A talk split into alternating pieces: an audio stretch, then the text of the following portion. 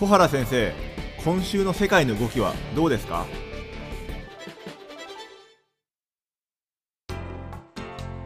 皆さんこんにちはオートバンクの上田です、あ皆さんこんにちは東京大学の小原です。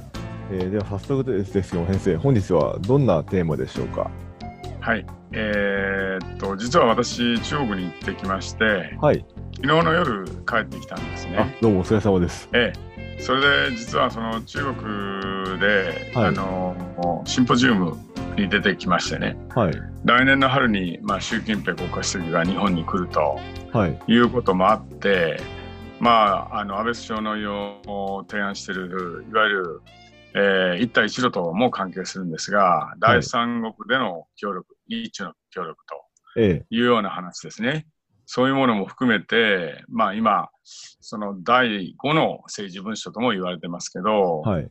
えー習近平、えー国家主席の訪日に向けてね、日中間でいろんな、まあ、準備が今行われてて、はい。まあ、そういう中でね、開かれたシンポジウムで、特に、まあ、日中の経済関係、まあ、米中の貿易戦争も背景にね、まあ、どうこれを進めていくのか、い現状のおその評価あ、それから今後の課題、はい。まあ、そうした、まあ、議論をしてきたんですけど、同時にその、あのー私の本が、えー中国で、これ2冊目なんですけど、中国語で出版されまして、で、それのお出版記念の講演と、それからある大きな書店でですね、はい。サイン会があって、まあそういうのにまあちょっと参加してきたんですね。おー。まあそういうことあったのですから、はい。今日はその関係でまあ日中関係の話をしようかなと思ったんですね。はいはいはい。ところが戻ってきてみると、まあええ。香港でですね、まあ宇田さんもニュース聞かれたと思いますけど、はい。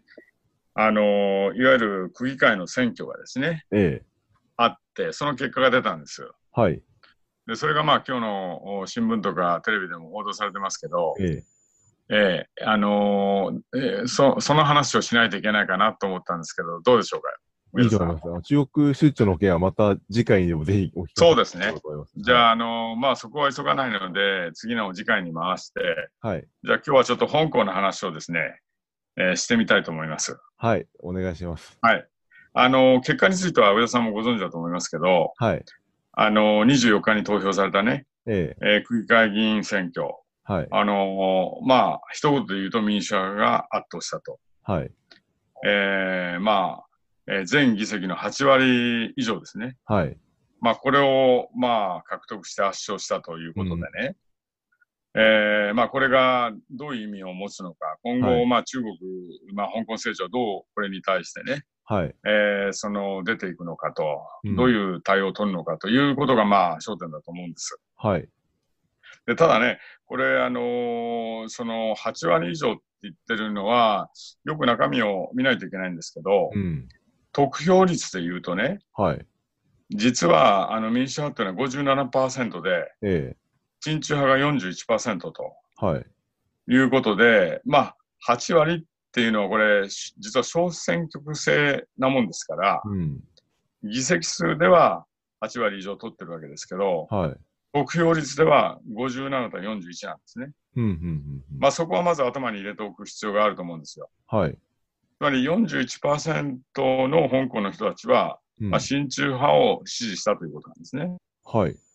そこの部分というのは、まあ、頭に置いた上でですね、え要するに結果は、要するに8割以上の議席がね、まあ、民主派が、あ要するに勝利したと。えはいいう、ここなんですね。だから、うん。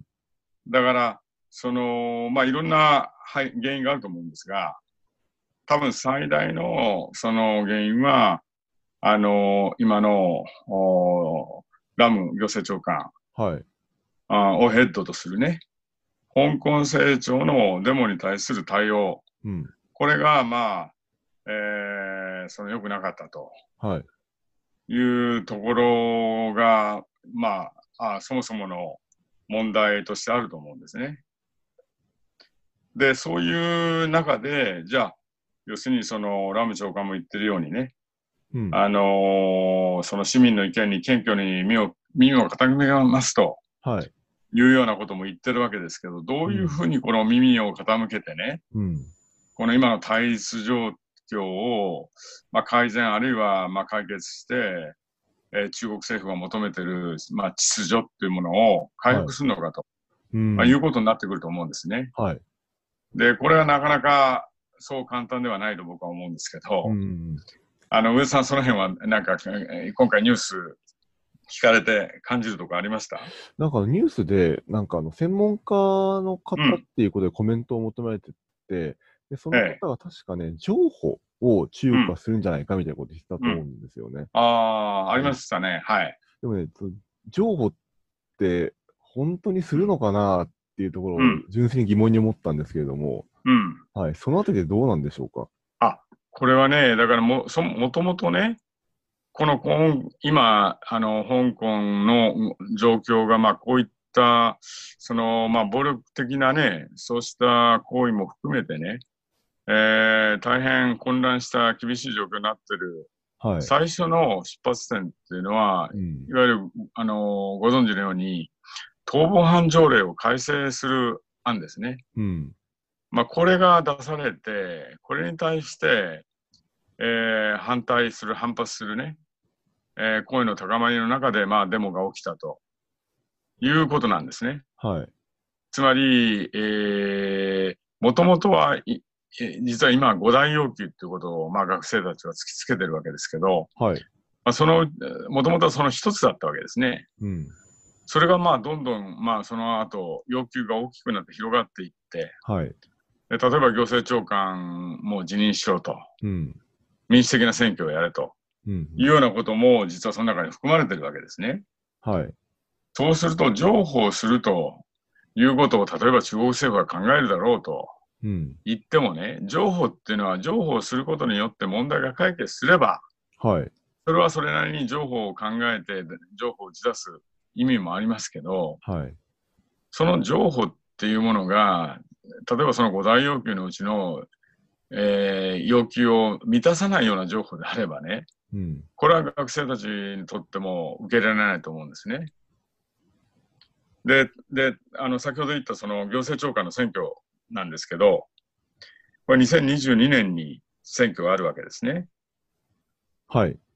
で、この行政長官のこの選挙っていうのは、制度的にはね、今回のその区議会の選挙、これはまあそう小選挙区制で、有権者一人一人がね、あの、自分の一票っていうのを投じる普通選挙なんですね。はい。ところがこの行政長官の選挙っていうのは、あの、間接選挙なんですよ。はい。はい。で、まあ、あの、産業界、えーまあ、業界の団体の代表ですよね。まあ、そうした団代表が、あの、多い、あの、いわゆる職能枠っていうのがあるわけですけど、はいまあ、。それが半分以上占めてるわけですね。えーまあ、半分占めてる。まあ、そんな中で、やはりその、中国本土とのビジネスっていうのは非常に深いですから、いそうした代表っていうのはどうしても中国との関係を大事にする。つまり親中派っていうのが、まあ、あー多くを占める。はい。まあ、親中、つまり中国側にとっても有利な制度になってるわけですね。そうすると、まあ、もちろん、あのー今回の選挙結果も反映されます。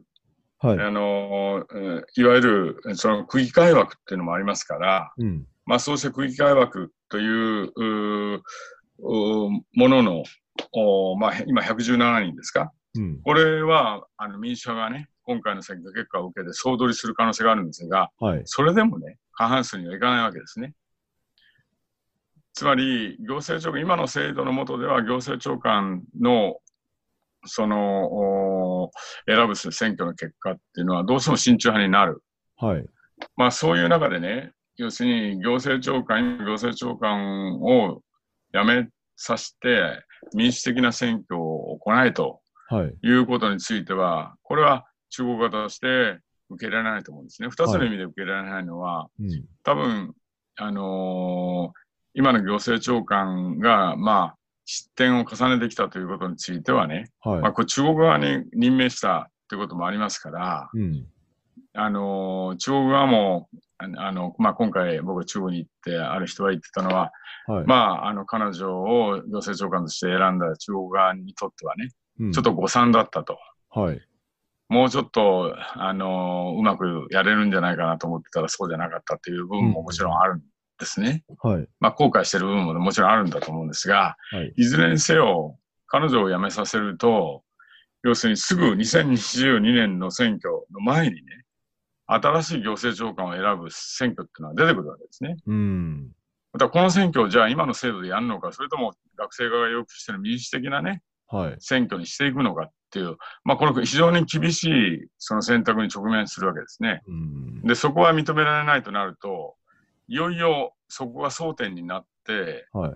えーその対立がさらに激しくなるということが考えられるわけです。はい。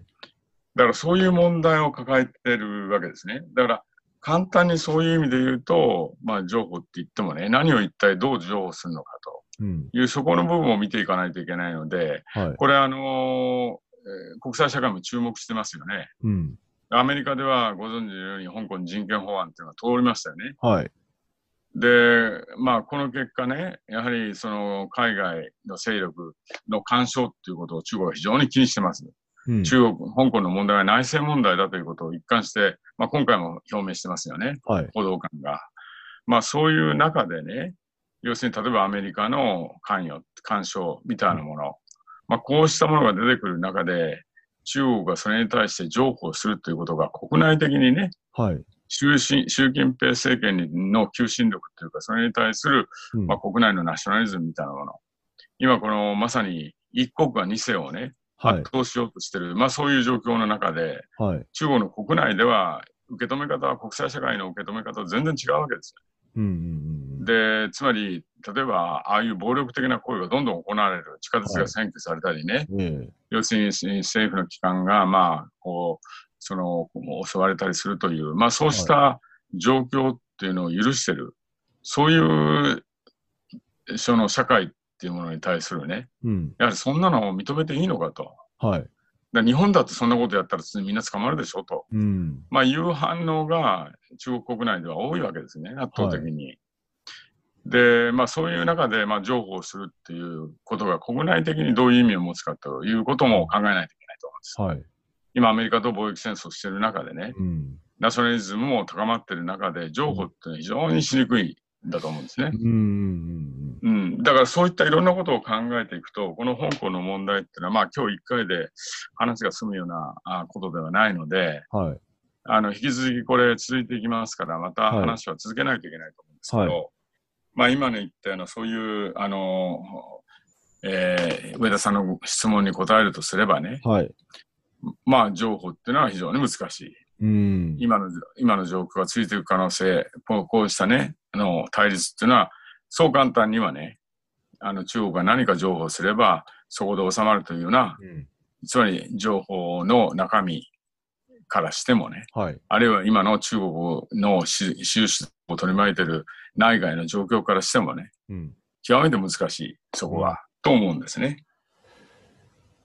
やっぱりそうですよね。なんか、ううんん、きっと難しいんじゃないか。直感的にね、難しいんじゃないかなって、あの、感じたんですけども、今、解説いただいてよくわかりました。はい。そうですありがとうごだからまあ、今日の新聞なんかでも、はいあの、この結果ある程度ね、民主党はね、配慮しなければ収まらないのではないかなんて、す。はい。まあ、そうしたコメントは、まあ、安直にはできますけど、うん。ね今の言ったようなことを考えていくとね、うん。まあ、そういったコメントは僕にはなかなかできないですよね。うん。なんかあの、はいいわ。ゆるテロに屈するかどうかみたいな部分に近い気がするんですよね。なんかあの、誘拐犯にの要求に屈するとかあるじゃないですか、なんか。うんまあね、だから、あの、多分、その、今の香港の状況を憂えてる、うん。その親中派の人たちもたくさん香港にはいると思うんですね。はいなんとかしないといかんと。うん。で、その中で、まあ今、今回の結果っていうのは一つのね、うん。まあ転機でね、まあこれを機会に、まあ行政長官も、要するに市民の声に耳を傾けますと言ってるわけですね。はい。だから、ソフトな対応に出てくる可能性はあると思うんですよ。うん。本質的に、その、この香港、今の香港の問題が抱えてる、はい。その、お問題ですよね。うん。これを本当に構造的な問題をこれを解決するようなうん妥協策が出せるのかとはい。いうと、非常に難しいとうんいうことだと思うんですね。まあだからそういう意味で言うと相当な不透明感を、うん。あのまさにこのこの結果、その不透明感が増したということも言えると思うんですね。はい。多分中国側からすればこう、これほど地滑り的に民主化勝つとは、まあ、思ってなかったと思うんです。先ほどまあうん冒頭に言ったように、得票率は57対41ですから、はい。もちろん民主派が多いですけど、はい。4割以上の人たちは、まあ、親中派をお支持したわけですね。うん。うん。だからその部分っていうのは、やはりは考えないといけないと思うんですね、我々。頭に置いておかないといけない。うん。うん。つまり秩序はい。なのか、あるいは民主化なのか、はい。この両方をどうね、そのジレンマをどう解決するのか、はい一国と二世の関係、これをどう、そもそも鄧小平が言い出した一国二制度っていうのは、この資本主義、あ経済の部分で鄧小平からすればね、はい。要するに、その、香港の資本主義っていうのを残しましょうと。うん。で、この時に改革開放っていうのを深センで、そのお隣の深センで始めるわけですね。はい。で、将来的には香港みたいなものを目指すような、あ経済的にですよ。はい。そうしたものを目指すような実験をそこで始めていって、うん。気がついてみれば30年、40年ね、はい経。っていく中でね、あのー要するに中国の本土自身が経済的にはもう香港と変わらないぐらい、もちろん法の支配だとか、はい。まあそうした金、あの、さあれですね、資本の独立だとか、まあそういった部分っていうのは中本土にはないですけど、経済的なかなり改革、開放が進んだと。うん。WTO にも入ったという中で、し要するに香港以外の上海だとか、広州だとか、深センだとか、いろんなところがですね、経済的に大発展をしたとうん。いう、まあそういう意味での香港のまあステータス、香港の特殊性みたいなものが、まあ相対的に失われてきた、優位性が失われてきたという状況もあるわけですね。はい。まあこれ、もう一つの意見として、まあこの間、あれ、えー日本でシンポジウムがあって、えーエスラ・ポーゲルさんだったかな、どなたかアメリカの指揮者がね、はい。格差が問題なんだということを言ってましたよね。うん。うん。だから、あの、ただ格差の問題っていうのは10年前も20年前も香港にあったわけですね。はい。だから今回の学生のこうした、その、あのーデモっていうものを格差だけでね、はい。格差が最大の要因なんだということではないと思うんですよ。一つの要因であることはもちろん間違いないですけど、もっと大きなやっぱり一国と二世の関係、あるいは今言ったような秩序と民主化との関係、まあはいこうしたものにやはり引き続きね、我々目を向けていかないとう、ん。問題の本質を見失う恐れがあると思います。はい。はい。わかりました。あということで。今日はまあ、このぐらいにしてまた、はい。えー次回、えーあるいは次次回、はい。えーその変化があればね、随時、香港問題を取り上げて議論していきたいと思いますので、よろしくお願いします。はい。ぜひお願いします。あと次回はぜひ、はあの、中国出張の件も、あの、そうですねお願いします。はい。はい。よろしくお願いします。はい。どうもありがとうございました。はい。失礼します。